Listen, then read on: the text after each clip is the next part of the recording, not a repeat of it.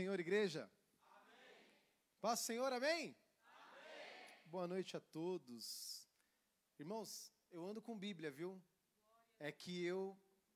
Uma correria hoje. Pastor, muito obrigado primeiro pela oportunidade de estar aqui novamente, pessoal. Deus abençoe. Faz tempo, né? Fui antes de pandemia, de tudo que aconteceu aí. Muito bom estar com vocês. Só que eu cheguei do trabalho, uma correria, a Bíblia separada, com tudo separadinho, e no meio do caminho, Gisele, cadê a Bíblia? Mas ainda bem que tem o celular também, né? Porque está aqui algumas coisinhas. Agradeço demais a oportunidade. Eu sou o Danilo, eu sou casado com a Gisele, que está ali, aquela moça ali, linda. Eu tenho três meninos, três filhos, eu já fiz a minha parte na, na terra já fiz a minha função, brincadeiras à parte. É, hoje só estamos com um aqui, os outros dois estão. Senão, certamente o culto seria um pouco mais difícil. São bem brincadeira. Agradeço demais pela oportunidade. É, enquanto estava acontecendo louvor e tudo ocorrendo aqui, muita coisa foi dita, eu não vou demorar. Eu quero que você só permaneça de pé. Nós vamos ler novamente o livro de Osés. Mas é, veio no meu espírito, veio no meu coração também Ezequiel 47, onde o profeta fala sobre aquela a passagem das águas dos joelhos, as águas que vão, que vão sendo elevadas na medida que Ezequiel vai mergulhando. Eu quero, antes de tudo, passar um recado para a igreja. É necessário mergulhar no rio de Deus. Nós não vamos conseguir conhecer Jesus num raso. Um dia eu estava vivendo a minha vida, eu sou convertido. Pode sentar, irmãos. A gente já está levantando e sentando. Pode sentar, fique em paz. Não tem problema não. Já foi lida a passagem aqui, eu quero falar sobre isso. Não é o que está anotado, não é o que eu. Eu sei que a passagem é Oséias 6,3, mas algo que veio no meu coração e eu quero só primeiro compartilhar com a igreja. É, eu sou convertido há 23 anos, 22, 23 anos.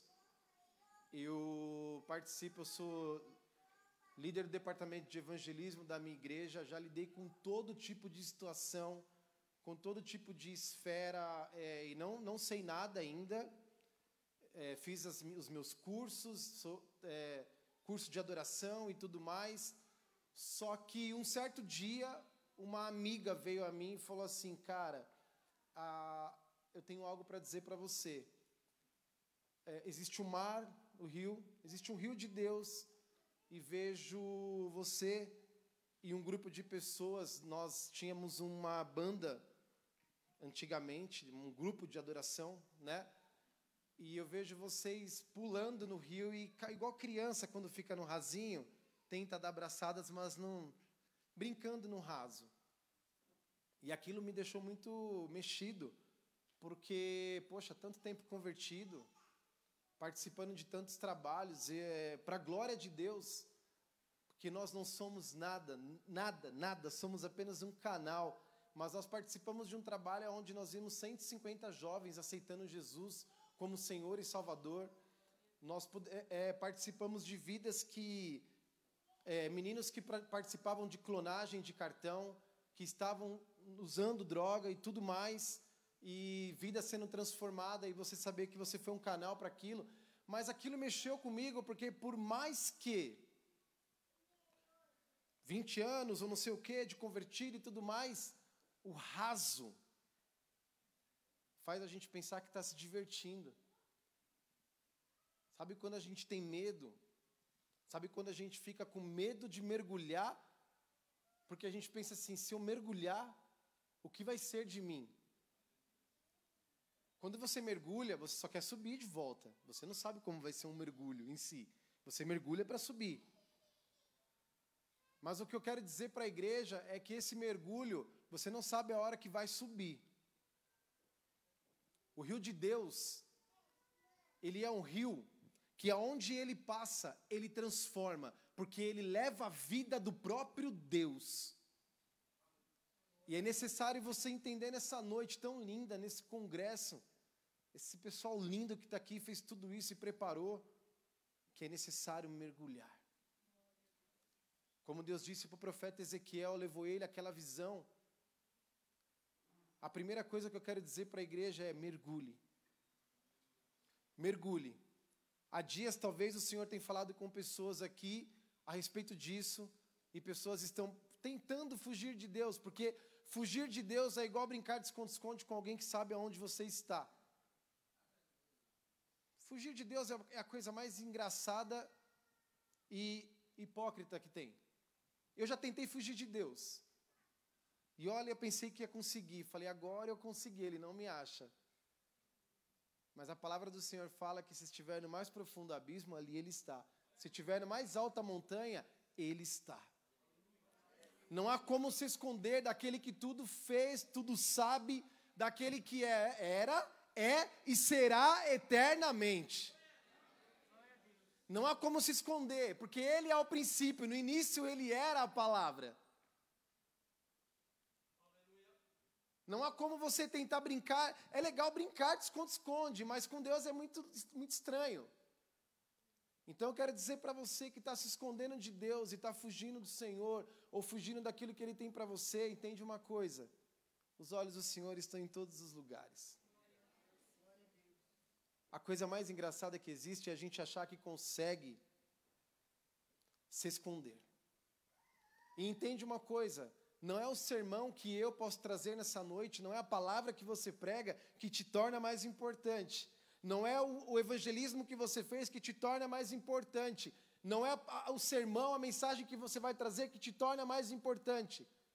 Não é a quantidade de cultos que você vai estar presente que te torna mais importante para Deus. Deus, Ele já te amou. Deus, Ele já libera a palavra. E Ele já disse que estaria convosco todos os dias, até o fim disso tudo. Ele já te ama. Não é o que você faz ou o que você não faz que vai aumentar ou diminuir o amor de Deus por você. Só que é muito bom saber que o lugar mais incrível que ele se revela não é nos grandes congressos apenas, não é nos grandes trabalhos. O lugar que ele se revela é no seu quarto, é no secreto. As experiências que eu vi, elas só foram possíveis acontecer porque as experiências mais incríveis que eu tive foi chorando nos pés do Senhor. Feche teus olhos em nome de Jesus, Pai. Já foi orado aqui, Senhor, mas eu quero agradecer mais uma vez e declarar que não a nós, não a nós, mas ao Senhor a glória, a glória que é devida. Obrigado, Deus, por essa oportunidade, por essa igreja linda, por essa liderança. Eu louvo o teu nome, mas eu peço ao Senhor que continue conduzindo, fazendo como tu bem queres nesse lugar. Tu tens total liberdade, Senhor. Em nome de Jesus. Amém.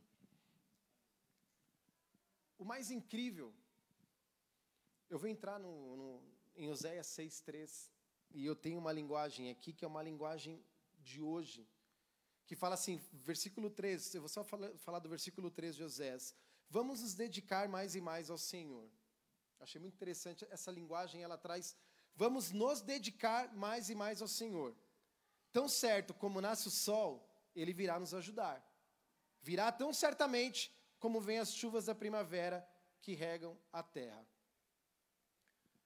Antes da gente continuar nisso, eu quero dizer mais uma coisa para a igreja. A forma que você busca o Senhor no secreto é a maneira como coisas vão acontecer no meio de um ajuntamento de pessoas.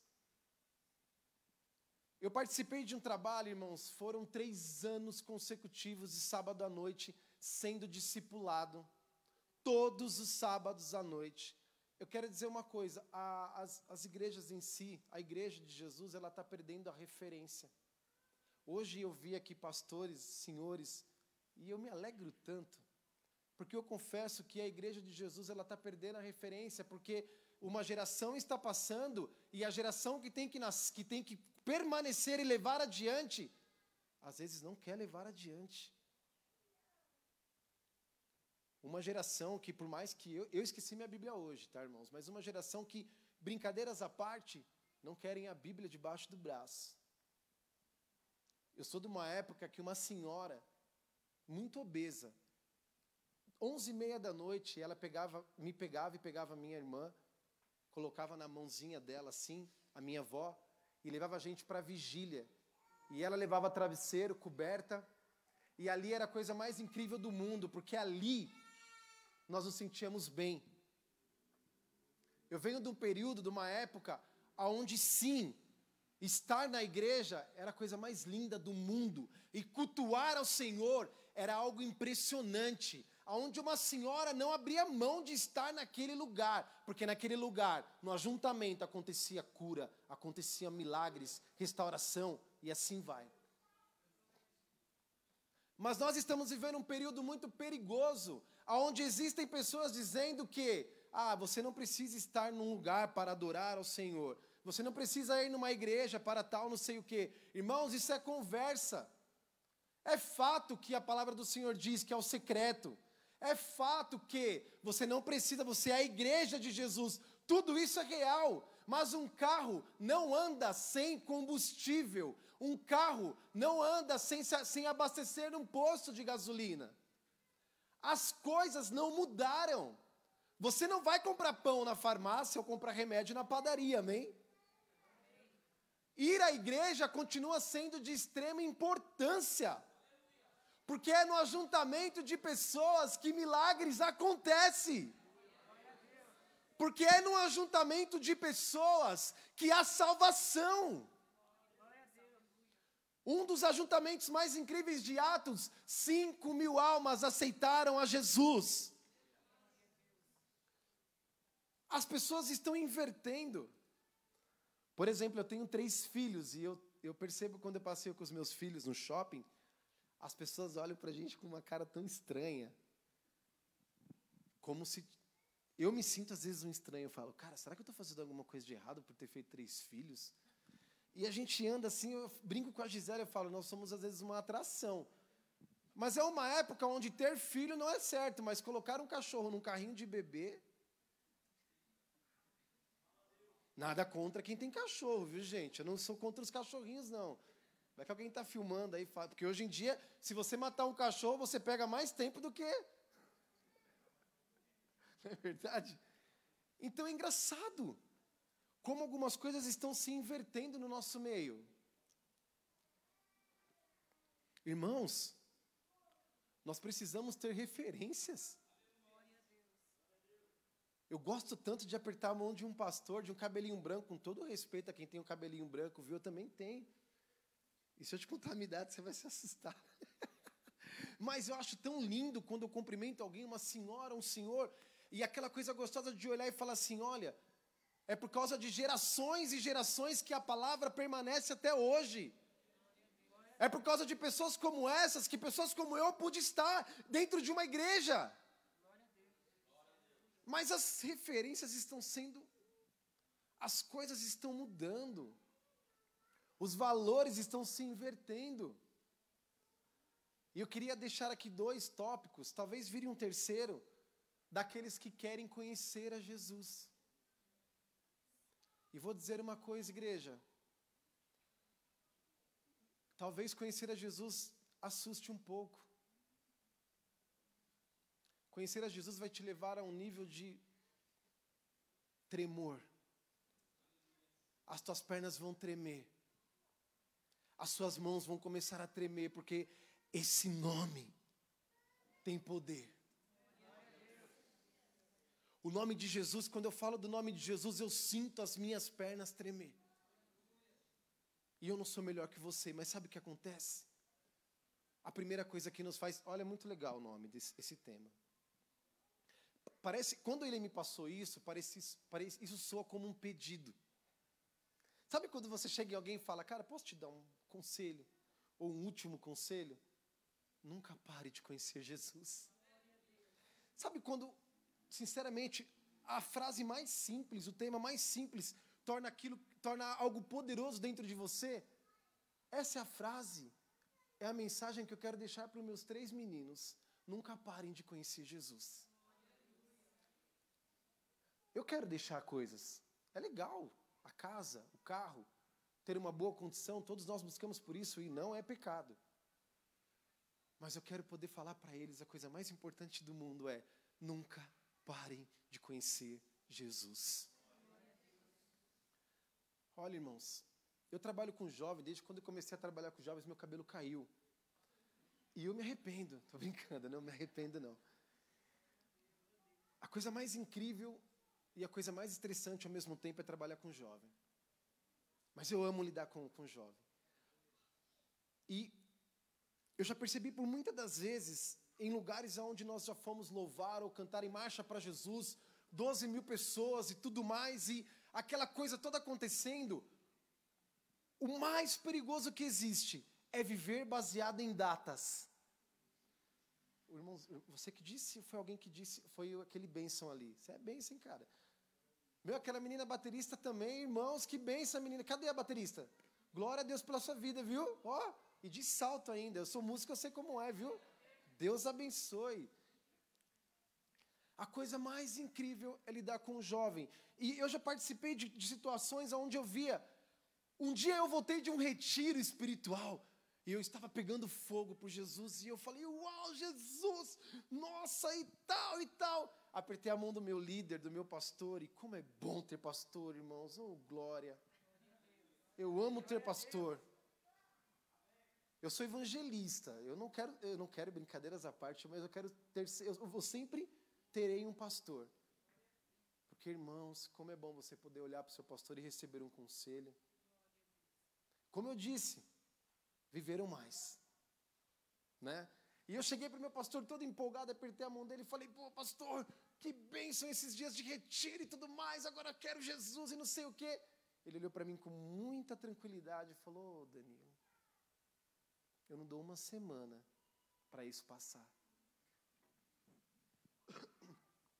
Eu confesso para os irmãos que eu queria matar ele. Eu falei, poxa, mas eu estou cheio de Jesus, você fala para mim isso? Só que sabe o que é engraçado? Quando Pedro estava cheio de Jesus, não, Jesus, ninguém vai te crucificar, porque se vier eu vou colocar a mão, porque eu vou te defender, ninguém vai vir contra o Senhor. Não precisa que o Senhor morra na cruz. Que papo é esse? Jesus olhou com os olhos para ele com muita tranquilidade e falou: Para trás de mim, Satanás que, que você está falando? A gente pensa, nós pensamos que, ah, Jesus é amor, Jesus é tal e tudo mais, Jesus é vida, é poder, é esperança. E nós nos esquecemos de uma coisa: Jesus é correção. Então, para que você não pare de conhecer Jesus, entenda que você vai sempre precisar ser corrigido por Jesus. Porque a palavra fala conhecer e proceder. Ela não fala que determinado estágio, porque posso te dizer, se tu já conheceu tudo a respeito de Jesus, algo errado não está certo. Não é aqui o seu lugar. Alguma asa deveria ter nascido. E se você estiver escondendo, eu quero ver essa asa. Porque não há. Ele é uma fonte inesgotável. Sabe o que é isso? eu, eu, aprendi um estudo, eu fiz um, um, um, estudo uma vez, participei, aquilo me deixou, pastor, eu falei, uau! Os, os querubins declaram santo, santo, santo, e ficam declarando santo. Sabe por que essa infinidade de santo, santo? Nesse momento ele está sendo adorado. Santo, santo, santo, santo, santo. Porque na medida que eles declaram que Deus é santo, Deus revela algo novo a eles. Você consegue compreender isso? Por séculos e séculos, na medida que eles declaram santo, Deus revela mais algo novo a eles. E aí ele fala santo, mas uma característica de Deus cai sobre eles. E eles falam santo, e Deus revela mais algo sobre eles. Cara, Deus é infinitamente, Ele é uma fonte inesgotável. Então a primeira coisa que eu e você precisamos entender não é a sua idade, não é o seu tempo de conversão, mas nós nunca vamos parar, nós precisamos sempre conhecer Jesus. O dia que você achar que está bom, algo está errado. Irmãos, Viver com o Espírito Santo às vezes é a coisa mais difícil que existe. Irmão, o que, que você está falando, Danilo? Sabe por quê? Porque quando você fala que quer conhecer Jesus, o Espírito Santo, quando você deixa de orar três dias, estou dando um exemplo, aquela voz já começa: você não vai orar, você não vai me buscar,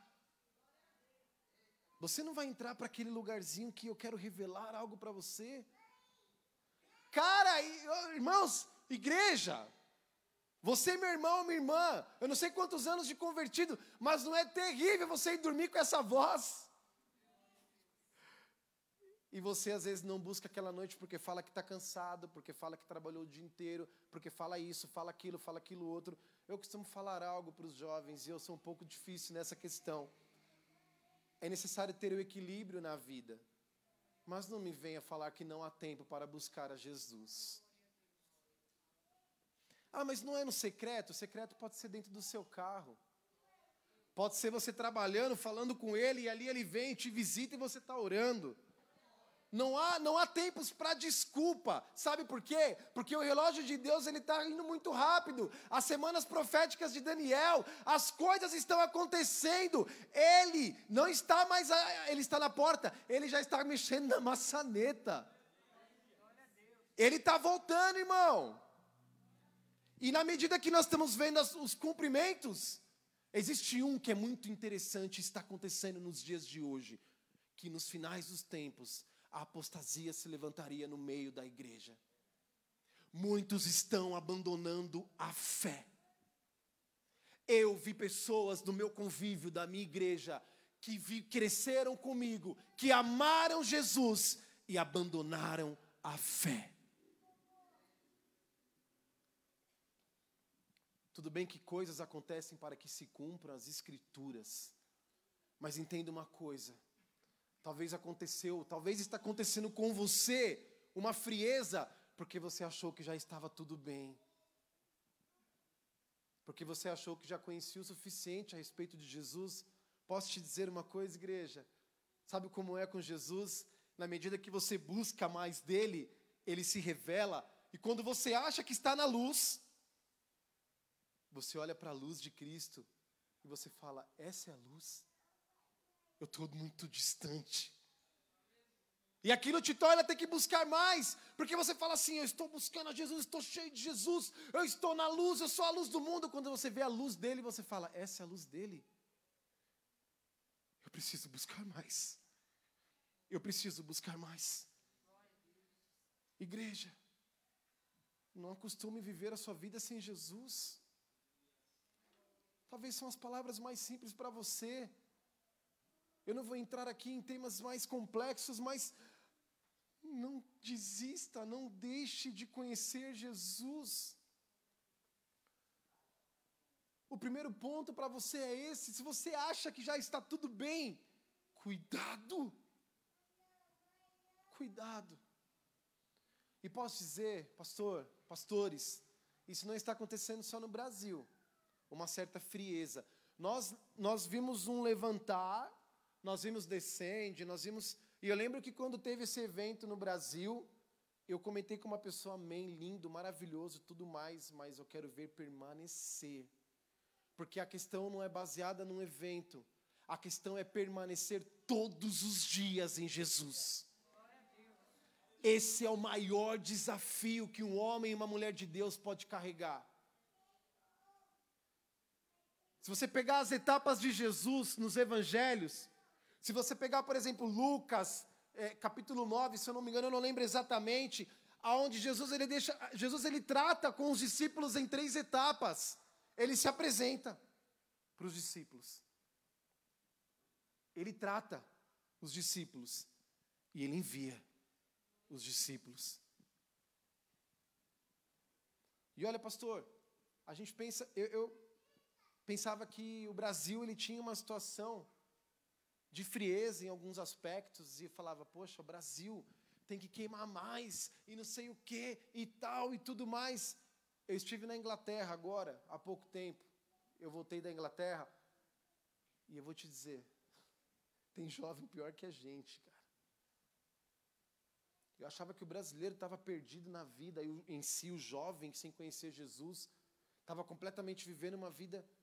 Irmãos, quando eu conheci os britânicos, as mulheres de sábado à noite, elas andam jogadas nas estações de metrô bêbadas.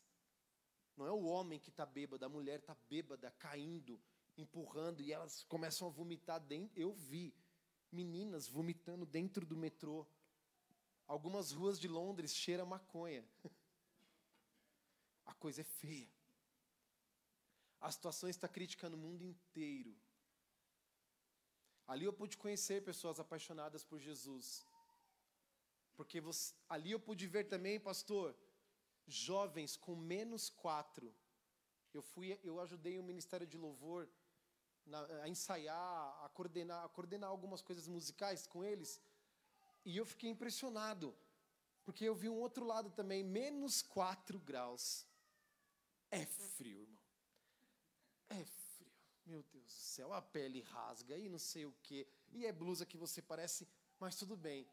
11 horas da noite, uma galera lá, dentro da igreja, clamando por Jesus, pedindo para Jesus fazer, pedindo para Jesus queimar, pedindo para Jesus salvar, pedindo para Jesus restaurar. E a gente, vê, a gente vê às vezes uma juventude cansada. Uma juventude que tem argumento para tudo hoje em dia. Sabe por que ela tem muito argumento? E posso dizer uma coisa aqui? Muito argumento é pouco arrependimento. Quem muito argumenta, pouco se arrepende. Porque profetas de Deus, Isaías, Jeremias, profetas de Deus, quando viram o Senhor, falou: Pobre de mim, que sou homem de lábios impuros. E a gente, e nós olhamos uma geração e sabe por que do muito argumento? Porque inventaram isso aqui. Então, como inventar isso aqui é muito bom, a minha ferramenta de trabalho. O jovem hoje, ele, ele entra no Google e pesquisa o que é tal coisa na Bíblia. Aí ele tem argumento, ele coloca 30 vídeos no YouTube de 30 pastores diferentes, ele anota e ele fala: Eu já sei.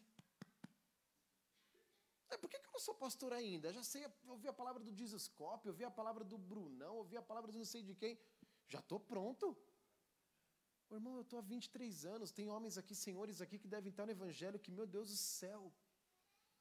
E quem somos nós? Precisamos conhecer Jesus todos os dias. E não pense que nós vamos orar com muita alegria todos os dias, né, pastor? Não é assim a vida de um homem de Deus. Tem noite que você fala, meu Deus do céu, que não dá vontade nem de falar, de orar o Pai Nosso. Hoje foi difícil, foi puxado, sobrecarregado, mas eu não vivo sem ti. E não é o tempo. Aí eu vou orar uma hora, porque uma hora é o que Deus gosta. O que Deus gosta é de um coração sincero e quebrantado. O que Deus ama é olhar o coração do homem e falar: ali eu posso trabalhar, que é o segundo ponto. Um coração quebrantado, contrito. O significado de contrito, o quebrantado, o contrito que o salmista fala, é, é, como, é comparado a um morador de rua que está jogado, rasgado, humilhado. Um coração que é humilhado diante de Deus, não é humilhado no sentido de você ser humilhado, entende o que eu quero dizer, amém?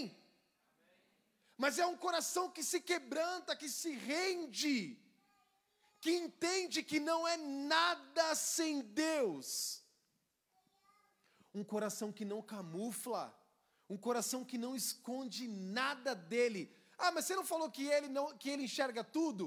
Ele enxerga tudo, mas ele trabalha com os, com os, os homens de coração quebrantados e contritos. Há um coração duro, o orgulhoso, o soberbo é abatido. Eu já vi, eu lidou com, com uma pessoa que participou de adoração comigo, que ministrava comigo nos altares de igrejas. Por algo que cometeu, o coração está trancado. não percebe. Igreja não reconhece o que fez. E só está acontecendo coisas. Porque é um coração que não quer que Deus trabalhe. É um coração que não reconhece, que não se rende. O salmista Davi, com toda a sua, a sua autoridade, ele era o cara temido no meio do povo de Israel. Ele era o cara ao qual cantavam canções. Saul matou milhares, Davi matou dezenas de milhares. Ele tinha os valentes de Davi que venciam batalhas. Davi tinha conquistado, tinha conquistado muitas coisas, ele era o rei estabelecido, o homem estava ali, que entrou em Jerusalém com a arca, levando a presença de Deus, pulando de alegria. Por um dia, por um momento, ocioso, sem fazer nada, ele subiu na sua sacada e ele percebeu algo. Betseba. Ali você já sabe a história. Ele caiu, ele pecou e tudo mais. Passou-se um pouquinho, Samuel, vem o profeta Natan. E o profeta Natan chega para o salmista, para o rei, e começa a dar um exemplo para o rei. Rei, tem um homem com centenas de ovelhas, com gado farto. Eu estou contando do meu jeito, tá, irmãos? Eu estou aqui ilustrando, pelo amor de Deus. Mas é isso que a palavra mostra. E ele fala: agora existia um outro homem que tinha apenas um. Um boi, uma ovelhinha. Eu não sei exatamente qual é o animal que ele usa. E você acredita que aquele homem que tinham vários pegou o único daquele homem? E ali ele conta a história, você conhece essa passagem? O salmista Davi fica bravo, ele fala: o quê? Aquele que tinha um monte, tirou o único daquele moço, e não, não satisfeito ainda matou. Aí o salmista Davi fica enfurecido, e, e, e o profeta fica olhando para ele, e ele fala: Mas quem é esse homem para que nós possamos declarar a sentença sobre ele e tal? Nós vamos matá-lo. O Natan olha para ele, e fala quase o que o Roberto Carlos cantou aí: Esse cara é você. Você é esse cara. Entenda uma coisa, o segundo, o segundo tópico que eu quero te falar, meu irmão. Um homem que já estava ali, numa posição muito alta, cheio de autoridade, ao redor dele tinham servos e servas. Ele dava ordem a algo e aquilo se acontecia, porque ele era o rei. Naquele momento é um período chave que faz ele ser o segundo coração de Deus. Sabe por quê? Porque naquele momento ele poderia simplesmente fechar o coração, trancar o coração e falar: O quê? Eu? Não. Eu não tive culpa, eu estava à toa, ela estava ali, eu fiz e tal. Não. Não, ele poderia ter inventado qualquer tipo de desculpa naquele momento. Ah. Mas o salmista olha para dentro dele naquele período, Natan sai, ele se prostra, ele rasga suas vestes, ele coloca cinzas, ele fica rasgado, quebrantado no chão. Eu imagino que aquela cena devia ter sido muito forte, porque ele devia ter gritado, chorado, porque o profeta disse a ele sobre as consequências. Porque a questão não é o pecado que você comete em si, porque sim, o pecado, se confessar os seus pecados, ele é fiel e justo para perdoar. A questão são as consequências do pecado. Porque para Deus não tem pecadinho, pecadão. Pecado é pecado para Deus. A questão são as consequências. E o profeta declara as consequências sobre a vida dele. E ele sabendo que o filho morreria, que o sangue não fugiria da casa dele, tudo mais. Mesmo sabendo de tudo isso, ele se humilhou, ele se prostrou, ele buscou a Deus e ele declarou: Senhor, miserável homem que eu sou, os meus ossos doem por causa do pecado. Posso te dizer uma coisa? O segundo ponto para quem não pode parar de conhecer Jesus é ter um coração quebrantado, humilhado. É ter um coração rendido. Um coração que vai pecar que vai cometer um pecado, mas que já reconhece, Senhor, eu pequei. E eu não estou te dando aqui uma, uma, um inciso, um artigo para você sair pecando, porque você conhece a Bíblia. Mas eu estou te dizendo que um dos segredos para conhecer Jesus é não parar, é não parar de se humilhar, de reconhecer. Sabe o que enfurece o inimigo? É quando o crente recomeça. Porque a estratégia dele é a seguinte: é te fazer enxergar o agora. Então ele te coloca um monte de situação dentro da sua cabeça.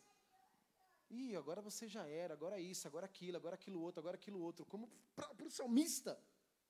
Devem ter vindo várias coisas naquele momento. Nossa, agora, meu.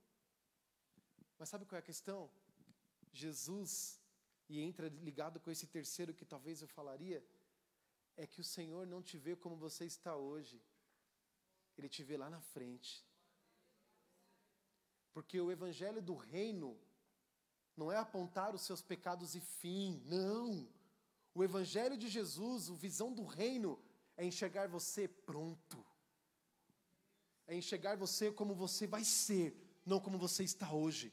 Você que está aqui hoje achando que não pode mais, que não deve mais, que não tem mais chance, que acabou, Jesus não tem problema com você. Quem tem problema com você é você mesmo, porque o diabo ele te acusou, ele te colocou uma falsa situação. Mas Jesus te enxerga lá na frente, ele não tem problema com isso. Porque se fosse assim, Deus não teria transformado Jacó em Israel. Porque Jacó era liso, enganador, conversador, esperto. Mas Deus, quando chama Jacó para um tratamento ali em Peniel, ali quando ele chama, em, em Betel, se eu não me engano, é Peniel ou Betel, irmãos? Me lembra aí, eu não estou lembrando agora. Aquela luta é Peniel, né? Quando ele começa a lutar com o anjo, Deus ele fala: Você não vai mais chamar Jacó, vai chamar Israel. Sabe o que acontece? Deus nunca teve problema com o que Jacó estava fazendo. Sabe por quê? Porque Deus enxerga você lá na frente. Eu posso te dizer uma coisa, irmãos? Não parar de conhecer Jesus é entender que sem Ele eu não sou nada. Porque ele fala, quando ele desce do monte, ele fala: Sem mim nada podeis fazer. São palavras tão simples, mas que mexem com o meu coração. Sem mim nada podeis fazer. É entender que um coração quebrantado, humilhado, rendido, vai encontrar sempre graça do Senhor para continuar eu nunca sei tudo. Não acabou. E entender que o nosso papel como igreja, que o nosso papel como filho, o nosso papel como aqueles que querem preparar gerações é: Jesus te ama hoje como você está e você vai ser trabalhado e tratado por Ele. Tem coisas que a gente esquece que nós precisamos lembrar. Você sabia que o diabo é mentiroso? Você sabe que ele é mentiroso, pai. Então, às vezes, aquilo que você está enxergando hoje é uma mentira. E sabe o que enfurece ele? É quando você consegue olhar acima das circunstâncias e falar: peraí um pouquinho. Aí o Espírito Santo vem e começa: não acabou para você. Você não pode parar de conhecer Jesus, não acabou. Ah, mas eu fui no apelo lá e no dia seguinte eu estava assim. Ah, eu fiz aquilo e aquilo, não sei o que lá. Irmãos, eu trabalhei com jovens que demorou dois meses, outros demoraram dois anos, outros não trabalham até agora, mas eu não enxergo eles como eles são, eu enxergo eles como Jesus quer que eles sejam. Não me venha falar que o jovem não tem, não tem, não. E ó, o que me vem no meu coração, jovem, vocês são a força da igreja. Jovem forte, igreja forte. Os jovens são, as, são ele é a força. Irmãos, eu participei de trabalhos onde eu, eu, eu ficava, eu ia para um estúdio, meu irmão, eu ficava das oito da noite até às seis da manhã de domingo com um grupo de amigos. Nós comprávamos traquinas, passatempo, alguns refrigerantes e ficávamos comendo bolacha, bebendo refrigerante, pedindo para o Senhor nos batizar com o Espírito Santo. E ali nós ficávamos clamando e clamando. Seis horas da manhã, nós nos arrumávamos porque tinha o culto do domingo das oito da manhã. Então nós não iríamos, nós não íamos para casa.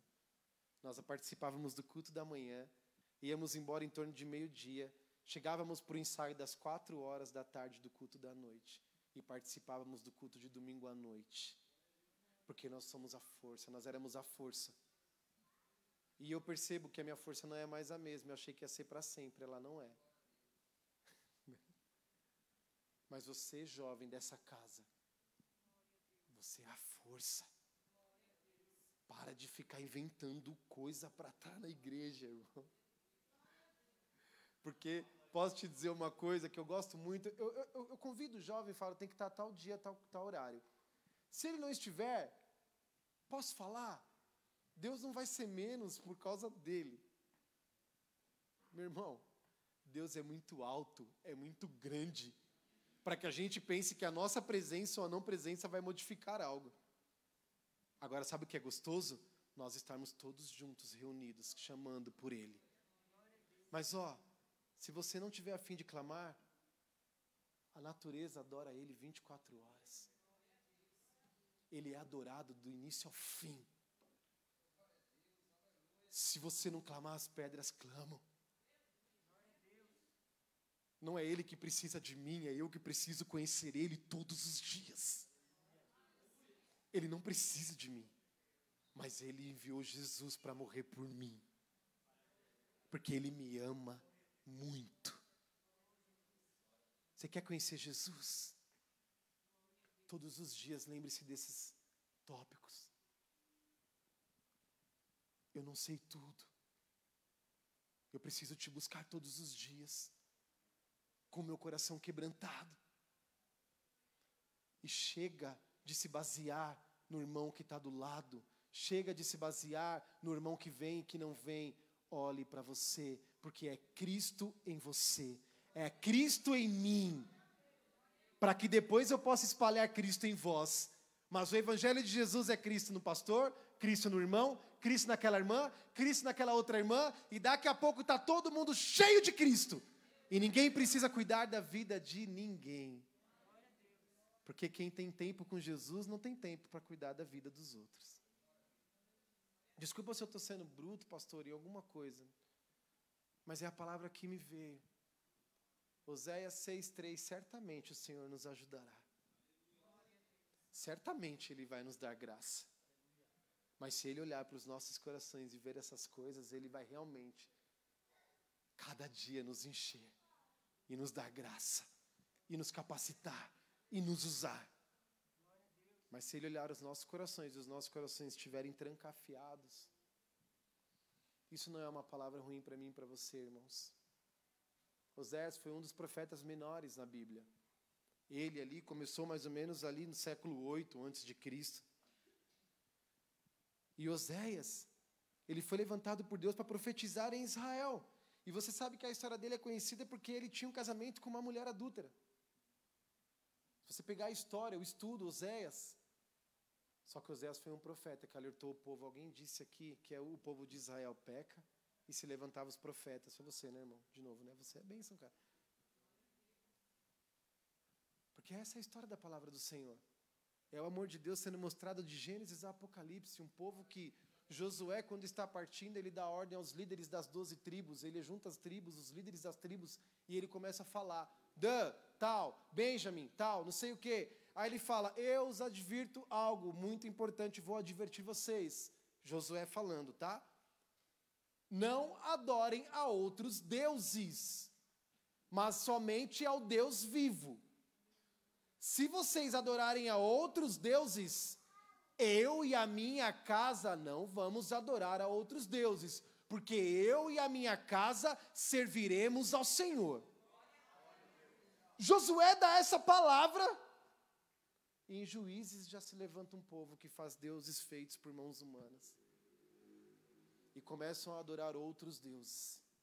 E Deus levanta os juízes, Deus levanta Débora, Deus levanta vários homens e mulheres também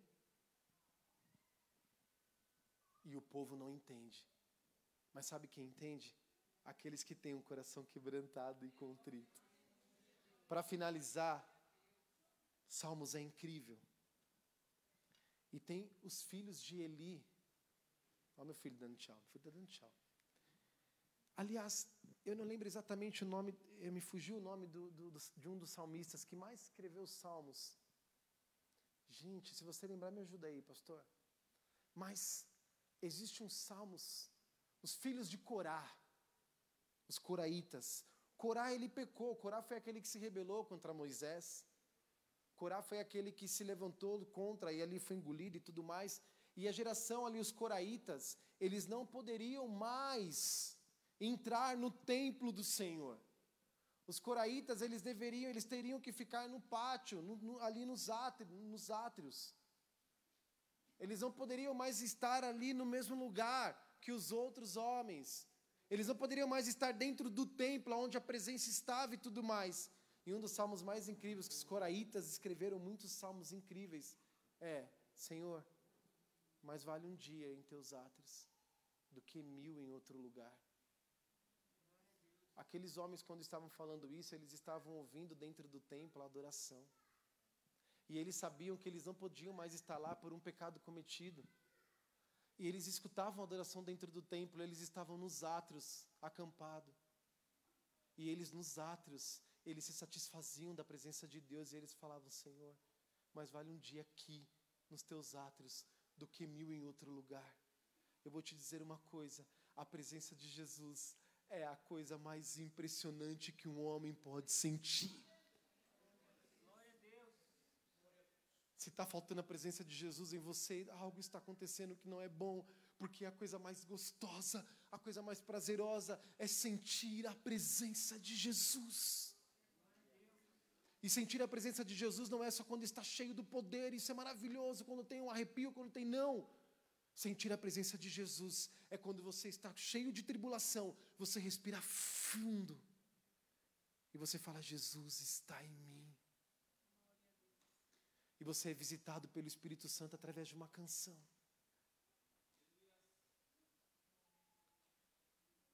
Eu fiquei longe da minha família para ir para a Inglaterra e aonde eu sentia mais Jesus era quatro horas da manhã, quando eu levantava para ir para o meu trabalho. Estava menos quatro, menos seis. Eu colocava as minhas toucas, minhas blusas, colocava um louvor. E eu ia chorando naquela rua em Londres, porque Jesus me visitava. E a presença de Jesus me fazia ter força para ficar longe da minha família. Sabe por quê? Porque nós não vivemos sem Jesus. Se coloque de pé em nome de Jesus. Olhe para dentro de você e fala: Jesus, eu não vivo sem ti. Jesus, eu não vivo sem a tua presença. Não era, não era os cultos na Inglaterra, não eram os, mas era aquela calçada do caminho até o trem com louvor. E eu falava, Jesus, tu és tudo que eu preciso.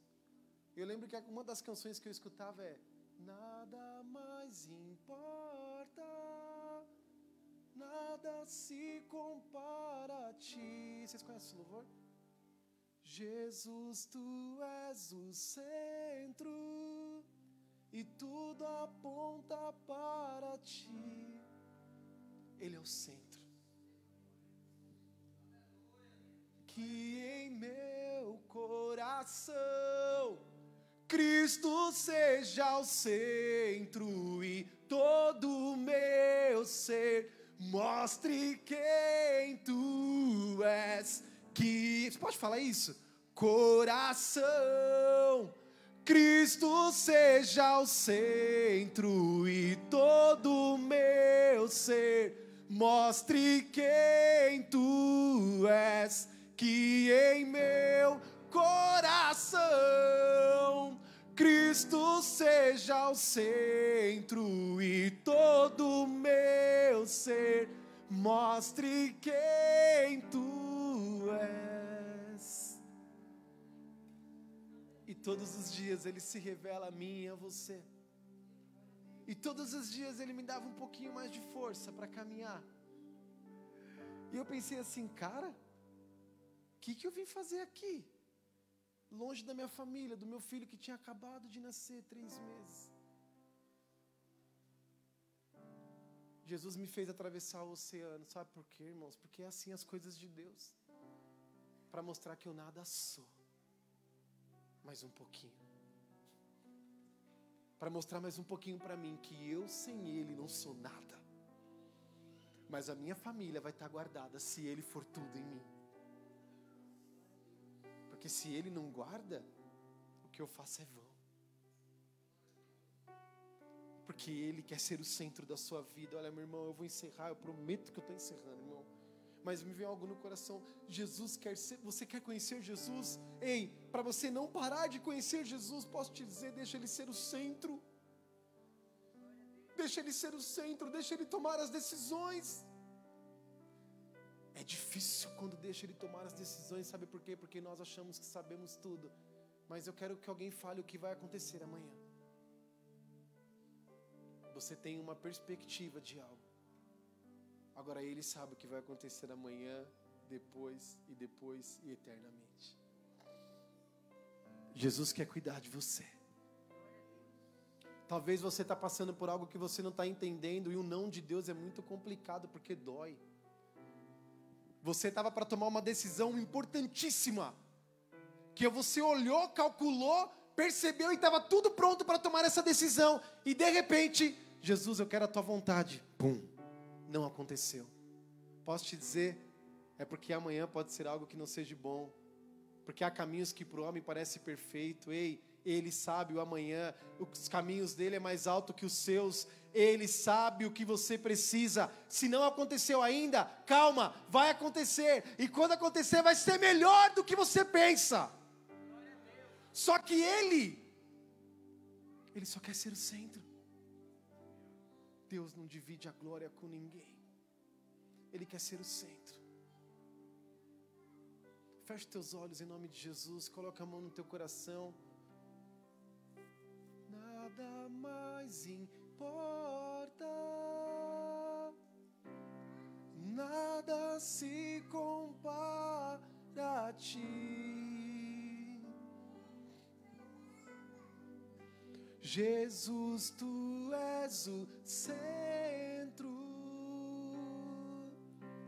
e tudo aponta para ti, Jesus.